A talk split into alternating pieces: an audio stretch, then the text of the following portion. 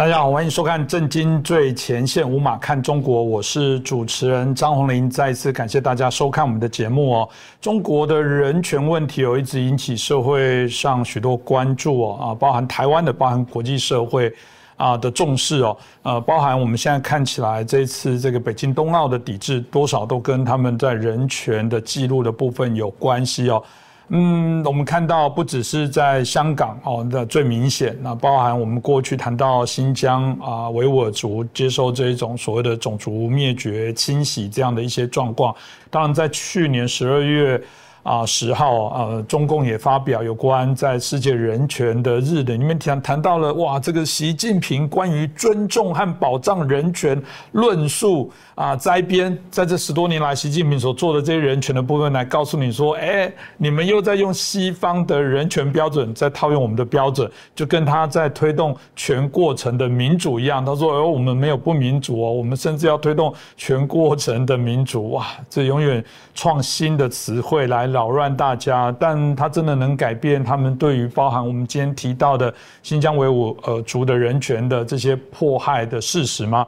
我们今天可以好好来谈一下，因为我们知道，不管是香港的新疆啊的议题哦，过去我们在节目当中都不会啊放弃过，哪怕是香港，我们还有很多的香港朋友都知道，他们也在收看我们的节目，我们都一样感同身受，希望努力的还是能做点什么。那今天我们开心邀请到投。是中国的高级研究员，也是台大政治系的荣誉教授明居正明老师哦，啊，来到我们节目当中来跟我们谈一下这个题目。明老师你好，呃，主持人洪林老师好，各位观众朋友们大家好。是老师哦，我想这个中共对于人权的问题哦，这个我想在我们在节目当中呃谈论。啊，不少，那但表示这个问题非常的严重哦。但最近当然有一个重要的指标，大家在做观察，就是中共在今年二十大，我们都知道在二十大前多少在地方的这些啊官员哦，主事的人有可能会做一些啊异动啊调动哦。那当然呃，包含新疆的部分都是哦，所以大家就很好奇说，那呃现在他因为调动的关系，好像又引起大家的关注哦，到底能不能从谁是这个人选可以来了解预判未来？的可能的发展，这部分明老师您怎么看呢？那我们先做个简单介绍哈，因为新疆的确最近是有人事变动，在去年这个年底的时候呢，先说十月份吧，呃，中国大陆在这个每一次不是换届吗？你刚刚提到吗？大概就是换届前的全国换届前呢，各省要先后换届。嗯，那么新疆在十月下旬的时候已经完成那一期的这个常委换届。有趣的是，常委换届之后呢，他原来的这个常委新疆的书记呢叫陈全国，陈全国呢当时是连任的。好，那我们就没问题了。两个月之后呢，也就是上个月月底十二月二十五号，就圣诞节那天呢，呃，陈全国被免职了，然后说法是另有任用。好，那这就有点奇怪了。呃，一般来说就是你不会这么快说两个月之后就去更动他，这两个月更的话，我们现在还在观察为什么。当然，现在说法说另有任用，但我们等下就说这一块。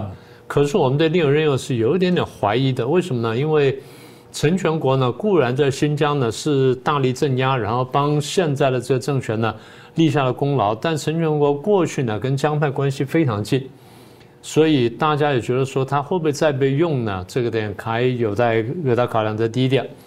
第二点，我不晓得你还记不记得，在几个说这话说起来大半年了，呃，海外突然披露一份东西呢，叫做呃新疆文件，我不知道你有没有印象？是，新疆文件就是当时就是新闻报道讲说啊，现在出来一份东西，讲了新疆里面很多具体的政策，然后怎么样建集中营啊，怎么监控什么等等，但最重要就是他有一段话说。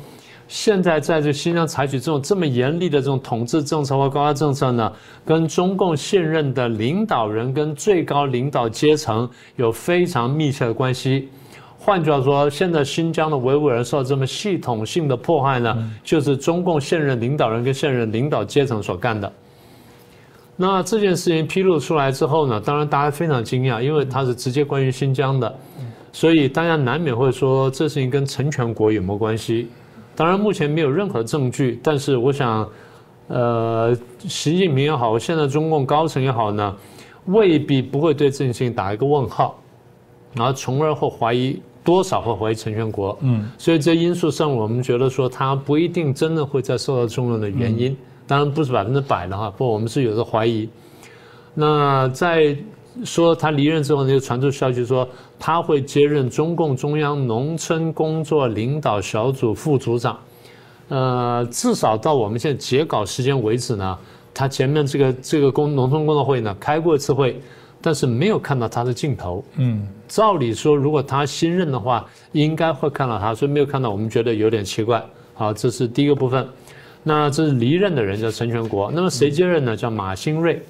马兴瑞原来是广东省的省长，那么现在去一跳跳的去接新疆这么重要地方的一个党委书记呢，这算是高升了。那不用说了，马兴瑞是山东人，那现在六十出头，然后过去的背景呢是航空航天这个专业，所以他这方面呢是专家，被人家称为航空少帅，在这方面有过比较大的贡献。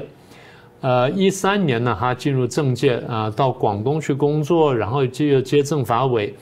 二零一六年呢，接广东省副省长，然后代省长，然后一七年接省长，现在过了四年之后呢，跳过来呢接新疆了。嗯，所以表示说真的是比较重视他。那跟航天航空有什么关系？现在看不出来。当然，新疆是航空航天的一个重要的一个地区。那是不是要把广东的一些经验带到这边来？我们也还不很确定。不过这个东西呢，我们还有待观察。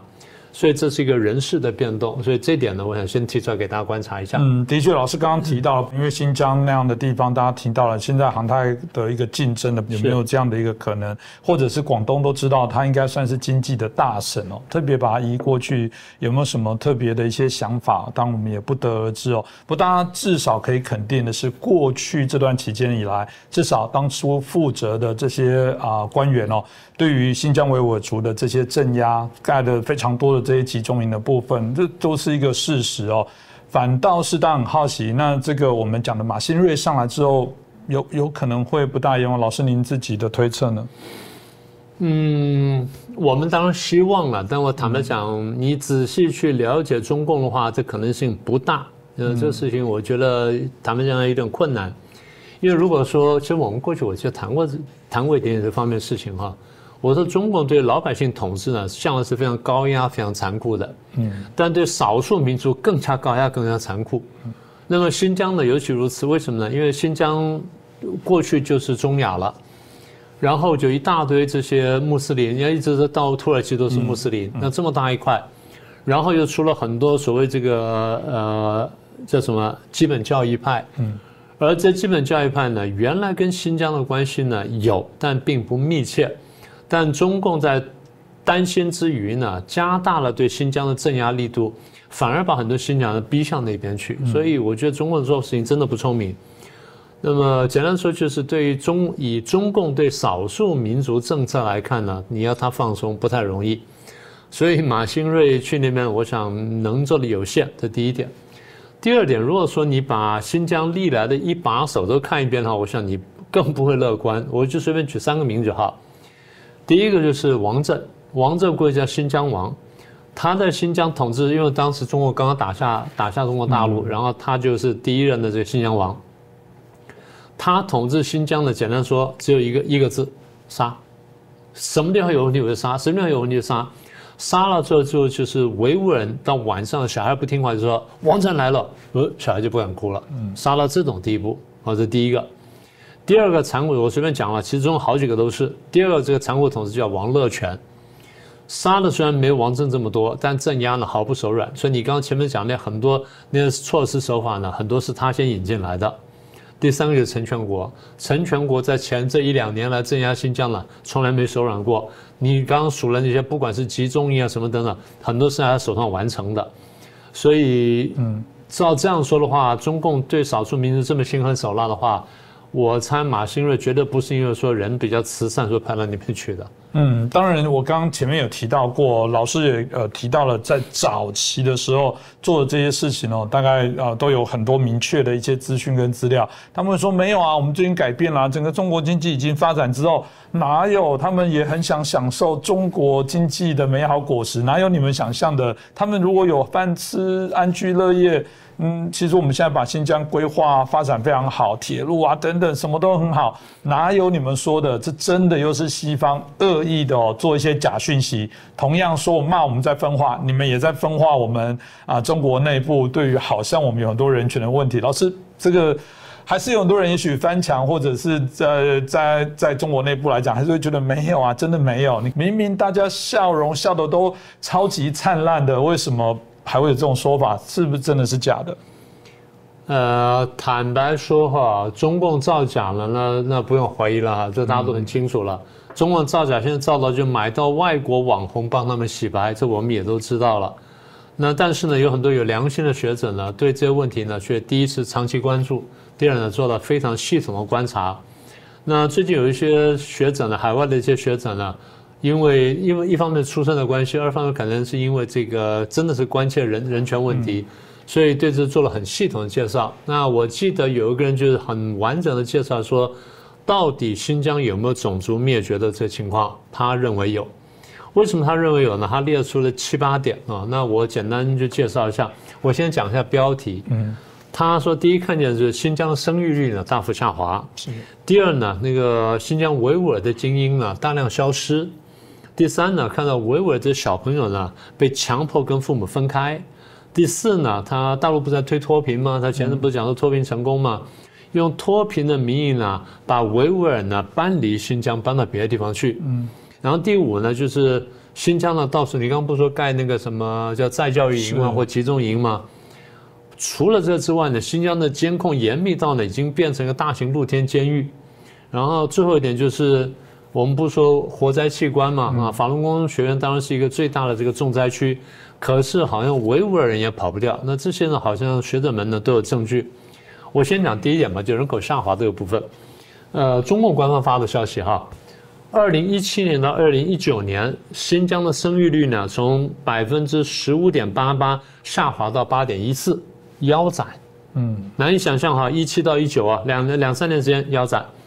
你说那全国人口都这生育率都下滑的呢？没有，汉族的生育率下滑只有两趴，其全国平均只有两趴。新疆呢跌了七趴多，将近八趴。嗯，你说这个不是系统的话，很难理解。这第一个哈，第二就是你说生育率下滑，它成长率也减少，成长率从这个十一点四呢。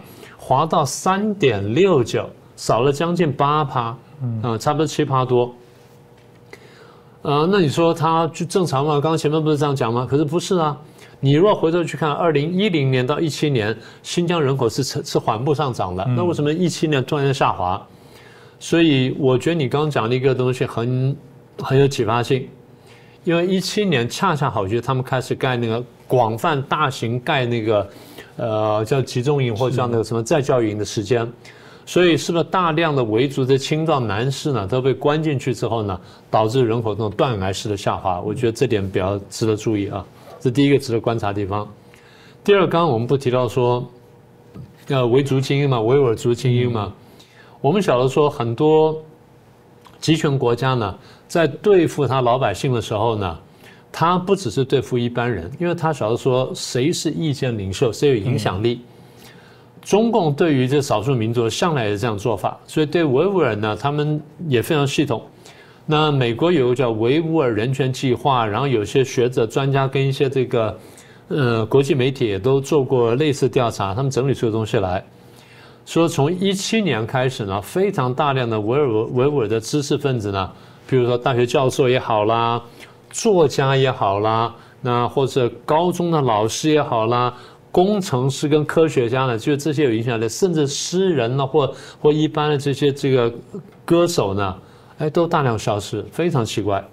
然后有的在走在路上来，哎，就让看到就抓进这个集中营里面去了，到现在为止生死未卜。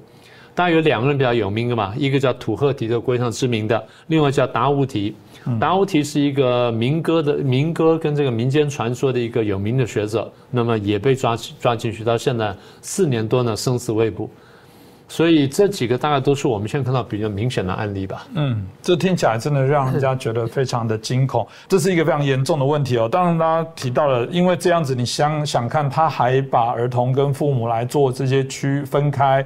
我我我我觉得这在国际人权当中，这是不可原谅跟接受。小孩子本来就应该跟自己的家人在一起，但怎么中共可以做出把人家的儿童去跟父母做分离呢？对，这说起来真的是很残忍了。不过我们的确看到这个现象，因为有这个著名的这些学者呢，有一位叫郑国恩的一位教授呢，那这是中文名了，叫郑国恩，英文名叫 Adrian Zhang Zhang，那比较特别一个名字。呃，他做了很系统的研究，他说呢，在这段时间，尤其在新疆的南边呢，呃，政府呢花了大量钱，他花了十二亿美元这么多钱呢，大量广修幼儿园。嗯，这是很好的事情，对不对？听起来是很好的事情。好。那精彩在这里了，我们刚刚不是讲说新疆人口下滑吗？然后从这个呃生育率也好，或人口增长率也好，都大幅下滑，腰斩甚至斩到三分之一或四分之一。在这种幼儿大量减少情况下，第一，你为什么建幼儿园？嗯，这是我们觉得奇怪的地方。第二，那有人就是看到幼儿园这里面的情况之后呢，跑出来讲，这些小孩进了幼儿园之后呢，跟家庭是分开的，就刚你说的。进了幼儿园之后，其实是一个变相的幼儿集中营，它只是叫幼儿园而已。就像那边叫做这个，那边是集中营，它叫做再教育营。那听起来很好听，说为什么？中国说再教育营是什么？因为新疆人没有太多工作技能，我们把他找到这边来加以培训，然后这个这再让他有一技之长，叫再教育营。话都好听，但实际上它背后有政治目的。好，那先回到幼儿园。幼儿园呢，最后发现，第一呢，花这么多钱。盖了。第二呢，把大量小孩移到这边来，然后长期跟父母分隔。父母在哪里呢？父母或者在教在教育营，父母或者是逃到海外去，然后希望救他的这个小 baby，啊，出现这种情况。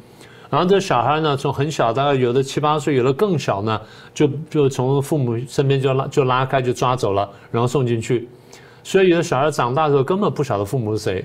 就叫幼儿园的保姆呢，叫妈妈了，或叫什么，就已经这样，因为他已经没有那种认知了，那非常惨。更重要一点就是在这里面呢，很系统的不教新疆的文化、语言、宗教等等。那么这个呢，就完全说就是它叫做文化上的屠杀了。因为我们一般讲说，你对一个种族或对一个民族，尤其对少数民族呢，你尊重他，就是保存他的语言、文化什么，甚至帮他发扬光大。台湾就是这样子，台湾的原住民，你看现在受到那个待遇啊，当然我们觉得还有不不满意的地方，但就是比起过去来说，已经有很大的推进。尤其是比如说我讲吧，你我们说立法委员也好或什么的，他有一个保障名额，然后这个名额的比例呢，比他真正就是这个所谓原住民的这个在总人口当中比例呢，坦白说呢，他的比例是比较高的，也就是他的我们叫做过渡代表。那当然不是说这件事情就多么了不起，但至少代表说，台湾社会对于少数民族或对原住民呢，他们各方面权利的保障，嗯，啊，那这是一点。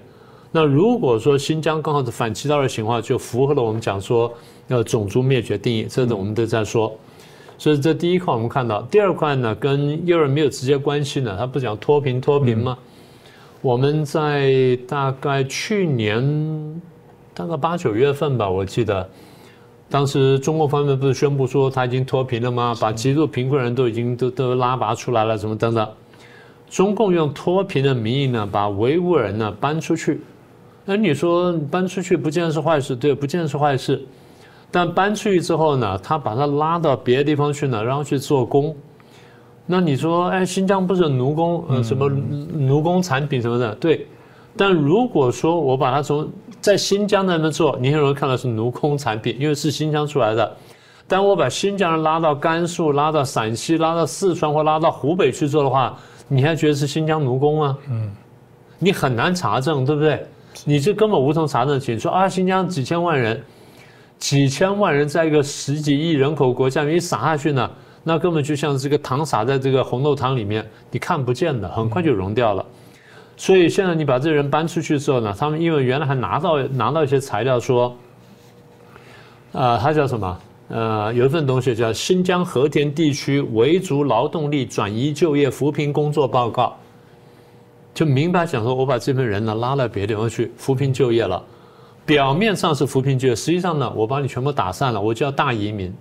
所以我一直讲，我说香港人最后会被中共大移民，我的根据是从这边来的。好，那你说新娘出去的时候生活比原原来一定更不好吗？坦白说不一定，说不定比原来好一点点。他那边挣一百块，然后这边挣一百二十块钱，但有个差别：第一，他跟他文化隔离了；他跟他故乡隔离了；第三，他跟他这个家人隔离了；第四，可能跟小孩分离了；第五呢，他可能没有自由。我觉得这才是最大问题。嗯。你说我多个十块钱、二十块钱，甚至多一百块钱，有人可能觉得说，我觉得我的自由跟文化跟宗教信仰可能比这来的更加重要。好，这么一来呢，他说新疆脱贫了，结果你实际上真的应该看到就是这些人口呢被迁移、被移转了。嗯，这个我觉得是个更大的问题。啊，我们刚刚这样提这个在教育营或集中营的部分的概念哦，但显然根本不需要。由于大家知道现在的 AI 的技术非常的厉害，包含这人脸的辨识，如果你的手机就可以用人脸来解锁。我们所知道，它所新建的部分可能就是一个非常大的一个监控的露天的监狱一样哦。那再加上用各式各样的手段，名为啦这个啊扶贫啦，让他们经济生活变得更好。但多少这些所谓的统治者，大概都是用这样方法来做。所以哇，老师这样听起来，基基本上他们已经没有多少的自由了。对，我是这样认为。而且我们现在看到，就是我不是想说。国际社会很多人对这个问题很关切嘛，所以大家做各种各样的研究嘛。大概现在现在二零二二年三年前，二零一九年，BBC 呢就发过一些文件，然后他们跟一些别的这些这些单位跟国际记者呢组织合作等等。那文件叫《中国电文》的 China Cables，中国电文。他们就讲说呢，那是二零一九年发的。他说二零一七年的时候他们看过呢，新疆有维吾尔自治区一个副党委呢，当时的这个一个负责长官呢。他就发布了一个报告，他说这个报告他说我们在这个所谓再教育营里面啊，怎么样具体的监控每一个人？因为我们在海外也看到一些影片，中共自己也发一些影片给我们看，说啊我们怎么样去帮他们再教育啊什么？然后采访的人那都都这个扶手贴啊，说啊我们这边说再教育啊，我我工作有了技能啊，所以等等我生活比较好的。可你看讲话非常谨慎，一个字不敢讲错。不像我们这样啊，这样乱讲啊，眉飞色舞啊，我觉得怎么样啊？那边的那个馕好吃啊，这边饼好吃啊。他不是，他就乖乖这样讲，就唯恐怕讲错。嗯，你晓得说这可能不是自由意志。嗯，那你记不记得那时候还大概差不多这话说起来一两年前了，中共在新疆这地方推同住，有没有？他让当地的官员呢，汉人官员进来到到你家里来跟你同住，那就得直接在你家里监视你。好，那这是一个。再有就是这个事情说起来几年了，我一个朋友在大陆上，在经常去跑，他就跑到南疆去，这话说起来差四五年都有，跑到南疆去。那时候那些监视系统才刚刚开始，然后国际上这些啊所谓恐怖主义什么还很盛行的时候，好，哦，这话是不止四五年，可再早再早一点点。他是去新疆玩，就找了一个维族朋友，那当地做向导嘛，就开车。好，出去开车开，哎，开了呢，没多远呢，就碰到一个那个检查哨，就拦下来，一看他的汉人脸呢，那没事，那旁边那个那维人，你下来，然后叫我这个朋友，我这朋友汉人嘛，啊，你开到前面那个房旁边去等他，然后他走路走到房里面去，咱们盘问他，盘问多久呢？盘问半个小时到一个小时，他大概差不多，我想想看哈。他自己说，他那天光是几公里的路，大概路上碰到十几到二十个检查哨，嗯，每个检查哨进去呢，短则五分，长则半个小时到一个小时。后来他调查，他跟我讲说，我汉人都生气了，不要说维人，嗯，你管人管成这样，你说哪一个哪一个不会跳不会造反呢？那现在更厉害，刚你不说 AI 系统吗？AI 技术吗？现在就是每个路口，甚至每个家里面都装设监视器，我就在那挡在那边看着你，家家户户都装，还装着智能锁，然后你解锁什么的开关什么的，就这政府都知道。所以这样的话，就是你进家也好，出家也好，那政府都知道你每一步的话，那就整个变成一个大集中营了。那再一个就是活摘器官的问题，活摘器官的时候不是。海外闹得这沸沸扬扬嘛，尤其对法轮功这学院呢打击非常大，嗯，所以他们做了很多调查，然后官方呢为了这个掩人耳目，也为了说这个混淆视听，大概到二零一六年五月份吧，官方宣布说，哎，我要打造绿色通道。什么叫绿色通道呢？输送人体器官的绿色通道。我们就想说，你到底这个什么换器官换的有有多普遍？这等于当时很可怕的事情，你有多普遍？需要建绿色通道？那你说好吧？你你说真的，在大城市，你说人生病人多，需要换肝换肾，然后也有人愿意捐肝捐肾的，好吧？那我相信吧。你说在在什么天津啦、北京啦、上海啦这些大都市，重庆的大都市，我会相信。你在新疆一个。千万人口的地方，你需要做绿色通道。它在什么地方做呢？克什、乌鲁木齐、阿克苏跟西宁，在这些地方，你说新疆有多少人需要做这个事情？这不是非常奇怪吗？所以其实就是我们当时小的时候，你换肝换肾呢，它不分种族，只要血统啊跟着组织型配合的话，你都可以做这事情。所以其实早在差不多。两千年前后就已经有新疆籍的医生呢，从新疆逃出来，讲过说他实际看过这些换换器官事情。嗯，那时候还没有大规模买卖，所以早在那个时候就已经有这所谓这个什么死刑犯了，被活割被活活割器官情况。有的死刑犯是开枪了，故意不打死他，就打不打要害，打到半死的然后就去摘器官，也不上麻药了，然后再来呢打取完之后呢再补一枪。那有这样的，所以这个人叫安华托蒂，各位在网上可以看到他有视频采访的，所以这些事情就你仔细想下去都非常可怕。所以你刚刚讲这事情呢，你说新疆人没有多少自由呢？我觉得现在是。其实不是现在了，在几年前已经开始是这样了。嗯，那人体器官的部分，每次听起来都骇人听闻哦，你让人家觉得非常的难过。其实如果用医疗啊，台湾，我想台湾的呃观众朋友应该很清楚，我们华东他们在争取的绝对不是一条什么快速什么通道，他们要求就是在地就有一个非常好的。啊，医学医院或啊教学医院可以做最立即的服务。同样的，嗯，为什么是要从这些地方输出到都市里面的人体器官通道？哎，如果你对我们的关注，应该是我们也有一些人，因为这是文明病，也许也有一些需要，是应该是从都市人比较多啊？怎么不是通道的反向是送到我们这边来？这才表示你有对我们的照顾。你用一些简单逻辑来看，就会知道这里面。充满许多吊诡的部分哦，但每次听到这都会让人很揪心哦。常有时候有观众会说啊，主持人怎么一直皱眉头？谢谢有人帮我回复我说谈这种事情你要他笑吗？是笑得出来吗？嗯嗯，没办法，真的你你会真的甚至都会感想流泪，觉得。嗯，这也是我在谈到，这为什么我们不能自由意志的选择我们自己的希望的生活方式？中国人民做的选择，我们尊重啊。但显然这些人所受到的恐惧哦，所以有人一直把台湾说哦，台湾现在执政，台湾现在走威权，台湾也是什么绿匪什么匪，不不是让民进党或者执政的讲话。我说拜托，差太多了。台湾人任何人发言，没有我今天主持完节目，跟明老师很害怕说，老师待会你用哪个通道？那那个假胡子要不要借我一下？不用，我们真的不用。所以，老师怎么办呢？面对这样的问题，老师像这样的一个事件，我们节目当然很关注。在一年开始的时候，我们有做这样的题目，有没有什么样的老师的一些想法？真的，我们这样的吧，我们当然只能这样说啊，因为我们现在实际上呢，能做的事情就是把这些事情曝光，也就把这些邪恶事情曝光出来呢，不只是帮维吾尔人讲话。那么也帮这个呃香港人讲话，帮藏人、帮蒙古人讲话，但更重要就是帮中华民族讲话，因为受到迫害的不只是少数民族，整个中华民族呢受到共产党迫害。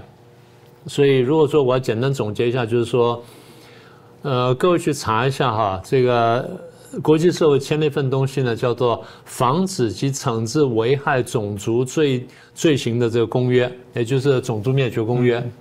种族灭绝公约大概有几个重点啊，譬如说这刚刚讲说把小孩分离啦，然后有系统的杀害他的这个人呢，或者有系统使这些种族呢，或这这群人呢，在身体跟精神上受到迫害啦，然后什么等等，或限制生育等等。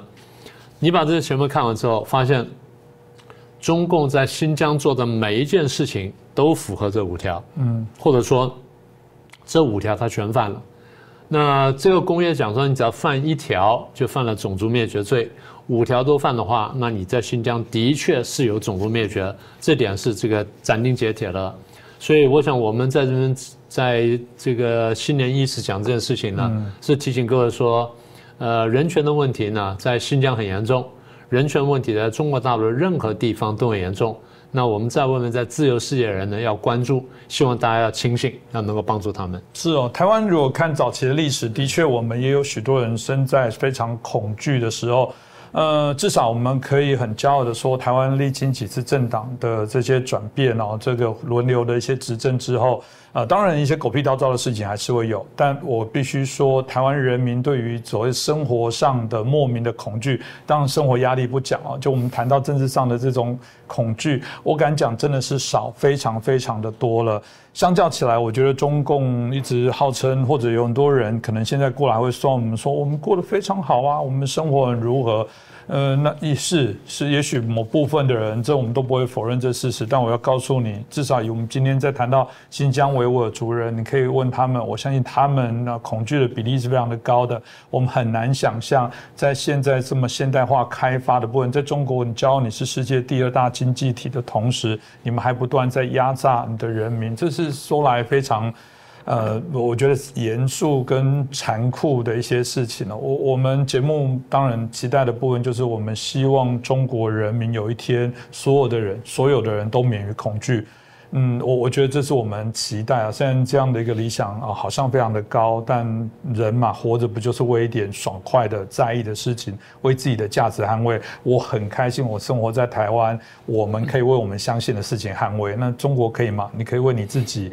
啊，相信的事情捍卫吗？你说有啊，我在捍卫中共政权，好吧，那也算是。那其他的一些，对，那是洗脑。那但其他人可以讲不同的论点吗？你们允许吗？我觉得大家可以好好来思考一下。那今天再次感谢明觉健老师哦，啊，为我们带来今天维吾族的这个议题。我想我们持续还是会针对刚刚也谈到了，不管是藏族，不管我们谈到的这个香港。啊，甚至现在澳门哦，过去澳门感觉一直避开风头，但澳门我们过去老师也谈了几个议案来讲，都产生了一些质变哦，这都值得我们好好来关注一下。那就谢谢大家收看我们的节目，也希望大家在新的一年持续支持我们。再次感谢啊大家的收看跟支持。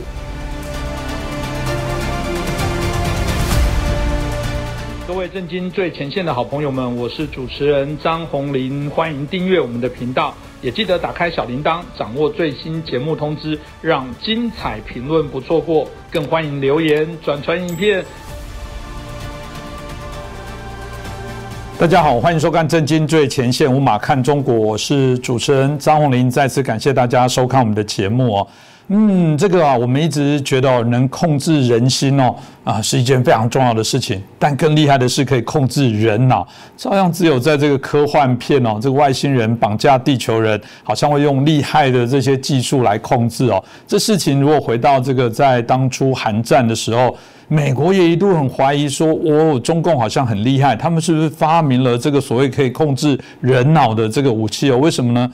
嗯，好像每一个当初被俘虏过去的人，最后释放了之后，哎。他们都变成是亲共反美，他们大家会好奇说，是不是他们真的很厉害？透过了什么技术来做改变？当时后世啊，当时哦，大家我们看到美国当然也真的是啊，做了许多调查跟研究，那发现是虚惊一场哦，当然没有这样的一些状况。不过是这样子吗？最近又有人开始说，嗯，中共他们开始对于一些新兴的武器哦，好像可以发明这个来控制哦，这个所谓的控脑的这些武器哦，真。真的有这么厉害吗？嗯，我想今天好来谈一下。当然，中共对啊世界、对台湾在用的各种手段呢，随着我们新的一年开始，我想这一些动作都没有减少、减缓过。我们都希望透过这个啊议题哦，当让大家更多的了解。那在最近，我们有许多的观众朋友留言给我们了，我们都有看到了。嗯，包含西安这封城，很多人说他们没有食物吃了。呃，老实讲，看了我们包含我们的制作团队收到这样的信，当然都非常的难过。但我们能做的，毕竟在台湾这边能做的部分又有限。那也有一些揭弊的一些讯息，有些认为他个人在生活当中受到一些迫害的部分，都很希望我们在节目当中可以为他们伸张一下正义哦。当然有很多的事呃事情或一些事件的部分，有机会我们当然都很乐意把这些事件怎么样用一些适当的一些方式来揭露。对于我。我们来讲，就是一个更啊重大的责任。不过，我们啊能作为被大家啊信任、呃愿意来分享你们在第一线所看到的一些问题哦。震惊的信箱也变成是大家来分享、提供各种资讯的一个啊重要的一个平台，对我们来讲是一个非常重要、重大的一个责任。当然我们会持续努力，所以呃再次说明一下，就是大家所寄来的到我们信箱上或留言的部分，其实我们都看得到啊。我们一定会在啊这个新的年度开开始，我们在想有更好的一些方式来协助大家啊如何来面对啊来提供这些相关解决问题的部分哦。那我们刚刚提到了，在整个中共啊，在这段期间所做的这些事情哦，呃，到底有没有可能未来的科技战有一些不同的改变，搭配了他们战狼的外交？我想啊，今天的节目可以好好来看看。我们也想了解啊，美国现在被激怒之后，他们对中共哦，可能还未来会有哪些的一些手段呢？那今天我们很开心再次邀请到公子时评的主讲人啊，公子省。啊，再次接受我们的访问哦，龚子沈你好，主持人好，观众朋友们大家好，非常荣幸能够再次做客《正经最前线》。我想，我第一个问题就来请教一下公子沈哦。我们大家知道，独裁政府最喜欢洗脑，用洗脑的一些方式哦，特别是他们夹着在整个经济的优势，透过这些优势，嗯，不断的要求大家来屈服于中共的这些政权跟体制哦。那我们看到了他们呃呃最典型的案例是电商亚马逊哦，呃，他们呃基本上我们在谈到现在这所谓的共享经济的一个框架里面，大家都会不断的分享，就像你有这。这个点好评哪家餐厅评价好不好？马上大家就可以一目了然，这也是集体智慧的一种呈现，这网络特有的一个特质哦。亚马逊的电商当然最多就是看评价、看内容，诶，好玩的东西就来了。那请问上面有关习近平的论述、著作、发表、谈话等等这些影像、影片或者这些商品的部分，到底该不该给评价呢？人民会怎么评价呢？嗯，他们直接下令说不准。不准来评价，不准来评价习近平相关的这些事件哦。在看到中共在整个作为言论相关前置的部分，从这里大家就可以看出哦，有些显然洗脑没有用，他们还是害怕人民自觉性的这些表达。您会如何看待？像亚马逊对习近平的著作禁止评分这种事儿，我觉得是暂时的现象。就亚马逊毕竟还是一个美国企业，他们早晚会像其他的那些外资一样。受到中国的层层的审查和限制，然后最后被踢出中国啊，灰溜溜的离开。中国自己的网站不是也没有人敢说评论这个领导人的著作吗？啊，像习近平、毛泽东、邓小平这些人的著作也都没有评分啊，不可能出现这样的情况了。所以，我们今天很多人都在讲说，中国正在开倒车，中国正在走回头路。我们参考的依据往往都是一些表面的现象，比方说对习近平有一种个人崇拜啊，啊，限制言论自由啊，反美反日这种排外的情绪啊，啊，这些做法本身呢，其实并不意味着说一定会回到毛泽东时代，回到过去。但是主持人问的这个问题，它揭露了一个现象背后的本质。可以让我们能够更加的确定，中国确实是在开倒车，确实是在走回头路。那这个本质是什么呢？我们先回想一下当年毛泽东的时代，当时最关键的是美苏的冷战，在中国发生的很多的事件，其实都脱离不了当时的那个全球的政治格局。中国当时作为社会主义阵营当中的一员啊，自然而然他要承担起。对抗整个欧美自由世界的一个责任。那么美苏争霸的背后，它是两种模式、两个主义之争，对吧？资本主义和共产主义。按照苏共和中共对马克思列宁主义的解读，那么资本主义在共产主义面前是腐朽的、没落的啊，终将要被淘汰。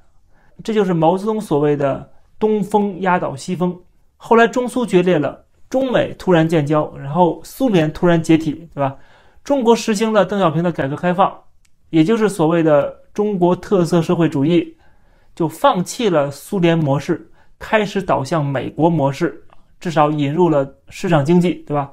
至少在表面上呢，呃，放弃了东西方对立的这种呃冷战思维，也放弃了阶级斗争。某种程度上算是给资本主义啊投降了。那么在这两大主义的对决当中啊，在经过冷战之后，资本主义取得了全面的胜利。而今天的中国正在把已经被抛弃的那个马克思列宁主义和毛泽东的斗争哲学重新又捡起来，因为这是未来要重新跟西方对立的一个关键的理论基础。比方说，习近平现在就号召大家去学《共产党宣言》，对吧？高调的纪念马克思诞辰，而且在讲话中也强调所谓的“东升西降”，这不就是东风压倒西风的翻版吗？中国共产党发明了习近平新时代特色社会主义的理论，还有什么中国梦啊、伟大复兴这些概念啊，最近更是不惜余力的。啊，把所谓的那个美式民主来大加的鞭笞。那为什么他说美式民主而不说美国民主呢？啊，其实美式民主这一句话呢，就能把美国骂了，还能把整个西方的整个民主世界都骂了。因为在批判这个呃西方民主的时候呢，他并没有定义什么是美式的民主。实际上，这个目的就是要混淆视听啊，就是把所谓。所有跟中国的制度啊不一样的那些制度啊，都给啊这个当做这个批判的对象。所以说，他说中国式的民主才是真正的民主啊，这是全过程民主，那其他的民主都是假的民主。这跟当年的毛泽东时代啊来宣传什么风景这边独好啊这样的政治宣传是一样的。当时是说中国的制度是最好的。呃，社会主义优越性啊，后来也一直在说，说中国的制度是代表马列主义的啊，是最先进的。中国共产党呢，解救了中国人，他们还要去解放那个些水深火热的台湾人、呃香港人，甚至解放全世界啊，把红旗插遍全球。所以，中美之间的这个口水仗并不是一个重点，重点是中国在重新塑造对抗西方现代文明的新学说、新理论。当他有了理论基础，用这个理论进行了武装，啊，把理论当做武器，就可以全盘的否定西方的政治制度跟经济制度了。所以说，这个时候，习近平的这个所谓四个自信不就实现了吗？所以我们现在看起来，很多他们不自信的一些行为动作，正是因为他们还没有彻底的跟西方翻脸啊，或者说对西方的资本和技术还有所求。那么，当他们重新建立了一个中西方的对立的态势之后啊，完成了在中国的大规模的洗脑宣传和信息的封锁，那么这个时候他们就真的自信了啊，就真的觉得自己是国家的主人，或者是世界的未来啊，他们会感到无比自信、无比自豪。当然，这种自信在我们外界看来只不过是愚昧跟无知啊，这就跟我们看今天的朝鲜人是一样的，朝鲜人觉得他们是全世界最幸福的。接着，我想我们再请教一下公职审哦。其实我们一开始提到了中国这个到底有没有脑控武器哦？呃，最近我们看到许多的科学家，当然一直以来都有做研究了。那在两千年的时候，英国跟德国科学家也做了一个呃有关找到的说啊，人脑啊主控智力的一个相关的一个啊部位哦，甚至发表在这个很啊权威的科学啊期刊哦。那这部分当然就联动到我们看到中共哦，在最近来讲，呃，因为他们所谓的啊，对于这些啊有关脑脑控武器哦。啊，对于这个脑皮层的一个控制哦，煞有其事，也曾经出现在中共自己内部的部分哦。他们曾经在二零一八年的《解放军报》就曾发表，未来的战争就从控制脑皮层开始哦。嗯，这蛮凑巧的是，也跟这次美国在制裁中共的一些啊这个说明里面，其中他们也提到了，就是他们发展了这个啊，不止侵害人权，也发展了这种所谓的脑控武器哦。到底真的吗？有这样的脑控武器吗？这如如果是真的，中共已经在做这些武器的研发，可能会对未来产生哪些的一些影响？不知道公子者您怎么看待这样的一个发展？不管研发脑控武器还是研究生化武器，这都是有实力的国家都会考虑的事情。呃，即使你不去主动的攻击别人，至少也要了解这个别人是如何攻击你的啊，如何防御敌人的攻击。所以说，每个国家都要呃研究这些课题。问题在于什么呢？就是这些国家的战略是否具有攻击性，它是否穷兵黩武，走向军国主义，就像当年的苏联就是这样啊。甚至在六十年代呢，他还用这个所谓电磁波来攻击美国大使馆。那么，据《纽约时报》的报道，从二零一六年年底开始，美国大使馆的外交官和他们的家人在古巴和中国都受到了类似的这种微波的攻击，他们也遭受到了某种程度的这个脑损伤。这很可能就是俄罗斯或者中国在进行这种脑控武器的测试。特别是中国，它更有意愿跟更有实力去对美国发动这方面的攻击啊，因为未来是中美决战啊，中美冷战。这种攻击测试说大不大，说小不小，他们认为并不会造成这种两国的兵戎相见。但是等未来测试真的成功之后呢，就可以这个产生出效果了啊，就可以打一场不对称的战争了啊，产生这方面的优势了。中共解放军也从来不避讳啊，解放军在一九九九年就出版过《超限战》另外呢，解放军的这个军报啊，曾经也发表过这方面的研究的论文。因为解放军的实力跟美军有很大的差距，所以他唯一实现这个军事平衡的方式呢，就是搞邪魔歪道啊，要制造出这种令敌人闻风丧胆的非常规武器。那么脑控武器有两个作用啊，一个是对内镇压，一个是对外的这个战争，啊，加强军事人员的这个战斗力啊，然后让敌方的士兵产生影响啊，瘫痪对方的军力。但是对于这种非常超前的技术，我相信中国再怎么玩也玩不过美国的。虽然中国作为相对的弱者，他的这个道德底线比较低啊，什么事儿都能干得出来。但是美国的军事技术啊，怎么怎么着也是远远超过中国的，更何况现代战争基本依靠的都是距离几百乘上千的公里的这种远程打击，就像美国在中东使用的这个 MQ 九的呃收割者无人机，未来甚至还会出现利用 AI 技术的这种呃机械士兵啊，所以说我倒不觉得说。呃，中共的解放军脑控技术有多么让人担心？我觉得这种技术可能更多的他们会用在自己人身上，比方说镇压维吾尔人。当然，这在外界看来呢，就是侵犯人权了啊，就不得不要制裁了。我甚至觉得，比起研发这种脑控武器或生化武器，更值得我们关注的是大规模的杀伤性武器，特别是核武库啊。中国现在有这种消息啊传出来，就是不停的在扩大核武器、核武库的规模，这才是我们担心的啊！因为像美国、英国、法国这些民主国家，他们拥有核武器，那不是很可怕的事儿。但是在一个独裁国家，一个人说了算的时候啊，他们还拥有核武器的话，那就失去了呃制衡，失去了这种啊可预测性，那么就会把这个世界带到了一个非常危险的境地。这就为什么西方国家在极力的阻止朝鲜跟伊朗这样的国家拥有核武器，因为他们是不负责任的啊，他们可是随意可以丢的啊，特别是，呃，当某一个人下这个命令的话，这跟公平不公平没有关系的，这不是说我能有你不能有的问题，而是这些负责任大国，他要对全人类的安危来负责。我觉得现在全球最危险的就是中国。他已经拥有了核投放能力，还在研究各种各样的生化武器，呃，他要变得越来越集权，暗中资助那些呃跟他一样的专制的独裁国家来发展这个核武器。我觉得这迟早要给全世界带来毁灭性的灾难。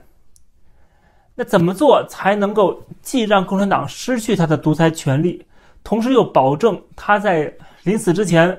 不会做出一些疯狂的举动啊，比如说跟敌人同归于尽啊，这可能是全世界现在所有的情报机构都要绞尽脑汁去想的事儿。中国的问题，中国的邪恶，我想台湾民众感受很深啊。但整体来说，台湾很骄傲的实施的这些民主的一些过程哦。有人现在认为台湾的民主哦，这个有许多的问题，但我常会很乐观的说，台湾在学开民主这台车，也许开的不是那么顺手，但总会越来越好。那对照起来，其实呃，中国还没有机会让他们真正实施这些民主的一些制度来说，台湾还是在华人里面走到非常的前面哦。特别像公公投，特别了哦，在里面当呃其中一个最敏感的就是反莱猪哦的公投，也就是这个议题的确还是牵动跟美国的一些关联哦。从这件事情来看到，呃，美国真的会是啊在这样的一个公投议案里面很重要的影响的一些关键吗？呃，未来会怎么样走？呃，不知道您怎么看呢？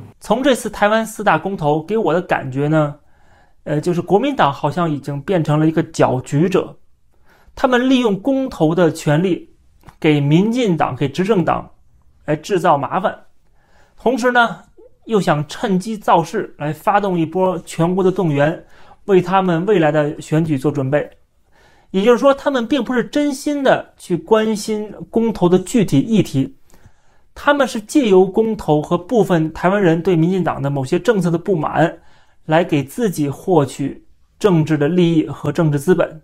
给自己加分儿，他们甚至不是为反对而反对了，他们是为自己而反对，他们并不是真心的说反对某些政策，因为有时候有些政策是他们自己过去支持过的，对吧？比如说莱特多巴胺，当年就是马英九在他的任上开放了美国来牛的进口，他自己都说过，没有任何的科学依据来证明这个食用饲料添加了莱克多巴胺的这个肉类会对人体有害。现在国民党自己也承认了，说他们知道这个莱州的公投如果通过的话，会让台湾处境艰难，但是他们仍然要动员拼通过。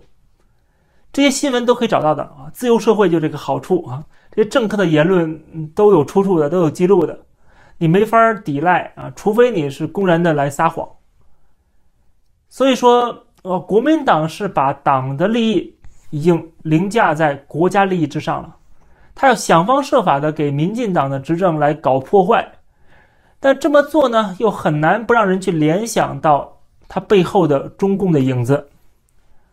呃，共产党跟国民党在这个立场上是完全一致的，中共的党媒、官媒也在极力的渲染这次的公投，来帮国民党造势。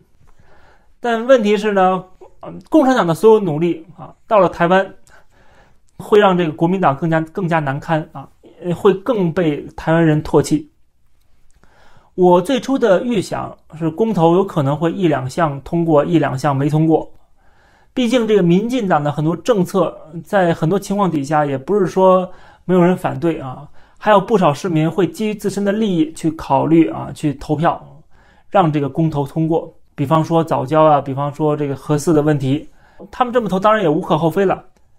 但是没想到，民进党这次大获全胜，这也能看出现在台湾民意的转向。我觉得这是非常令人惊喜的一个现象啊！现在已经有不少台湾人更加的了解了这个世界的格局，明白台湾自身的处境，更多的考虑台湾的整体的利益啊和这个发展方向啊，还有国家安全所在。那么在最近的这些年呢，民进党跟国民党的命运，我看起来是完全不一样了国民党是不停的被边缘化，而蔡英文过去这几年的政绩，让越来越多的人相信他的这个政治决策和政治智慧对台湾是有利的。不见得每一项的政策啊都一定会取得所有人的支持啊，这是不可能的，谁也做不到。但是至少民进党过去的成绩。这是有目共睹的，不管是对抗中国的威胁，还是这个吸引台资回到台湾来啊进行投资啊，另外就是跟主流的发达国家的关系的升级啊，获得国际社会越来越大的支持，就是说在抗中保台的大方向上边，民进党是比较稳健的。如果没有以上这些成绩，你很难想象民进党在这次公投上面会大获全胜啊。有人可能会觉得，公投就是投具体的议题，不应该扯上政治，不应该涉及党派的斗争。但我觉得这是很幼稚的幻想。公投本身就是属于政治操作和政治动员，在公投当中，各个政党也可以从中获利的，这里边当然就会存在竞争的关系。在任何一个民主国家啊，比如说某个县市的地方议题，都很可能会涉及到党争，更何况这种全国动员的大型公投呢？这不可能跟蓝绿斗争没有关系。真要是没有关系的话呢，两党也不可能花费这么多的精力啊，啊这么卖力的去宣传拉票了。蓝绿对决在台湾的政坛是一个主轴，这也是绕不过去的啊。小到地方选举，大到公投或者总统大选，这基本上都是蓝绿二选一。就像在国际上面啊，中美新冷战的这个啊打响之后，那么每国家呢？他都要选边站的啊，这是都是一样道理。虽然有人可能会觉得现在还可以左右逢源啊，但是形势就是朝着这个两大阵营逐渐对立的这个方向发展的。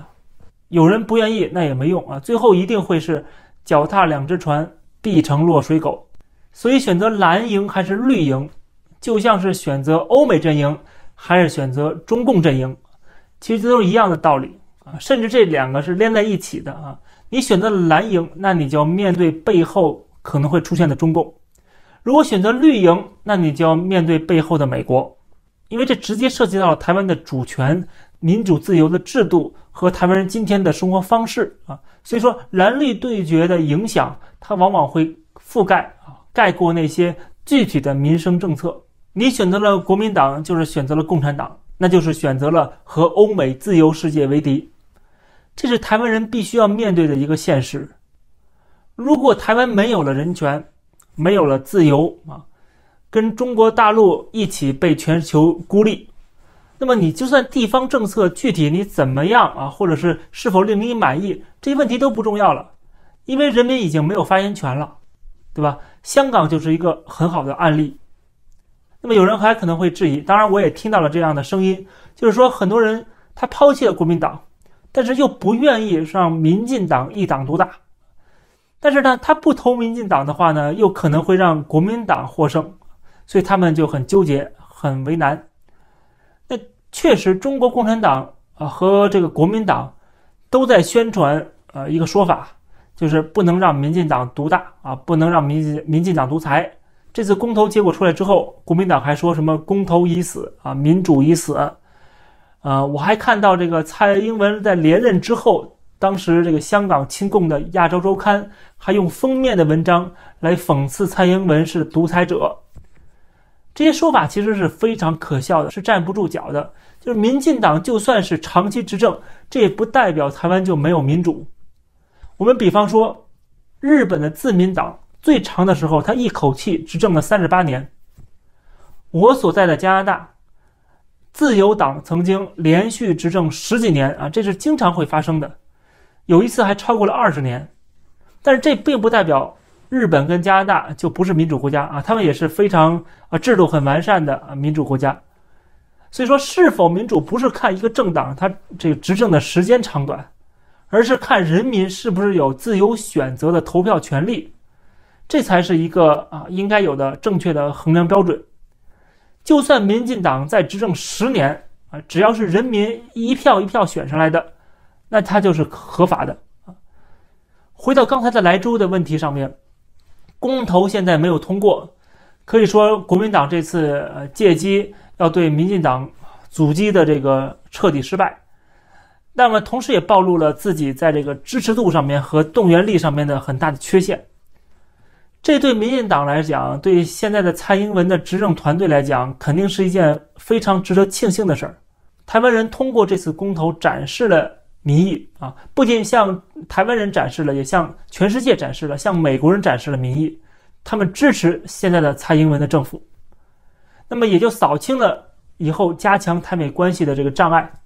那么蔡英文可以继续的按部就班的来开拓台湾产品的国际市场，加强跟西方国家，特别是美国的贸易往来，然后恢复跟美国的自由贸易的谈判啊。那么台湾跟欧美国家的这个贸易和外交关系的这个紧密啊，它越紧密，就越能提高自己在印太地区的战略地位，同时越能保护自己的安全。可以说，今天的民进党政府的这个执政思路符合台湾的整体的国家安全和国家利益，也符合台湾的主流民意，更符合今天这个中美博弈这个大背景之下的国际格局。所以，这次公投也代表台湾拥有自由民主。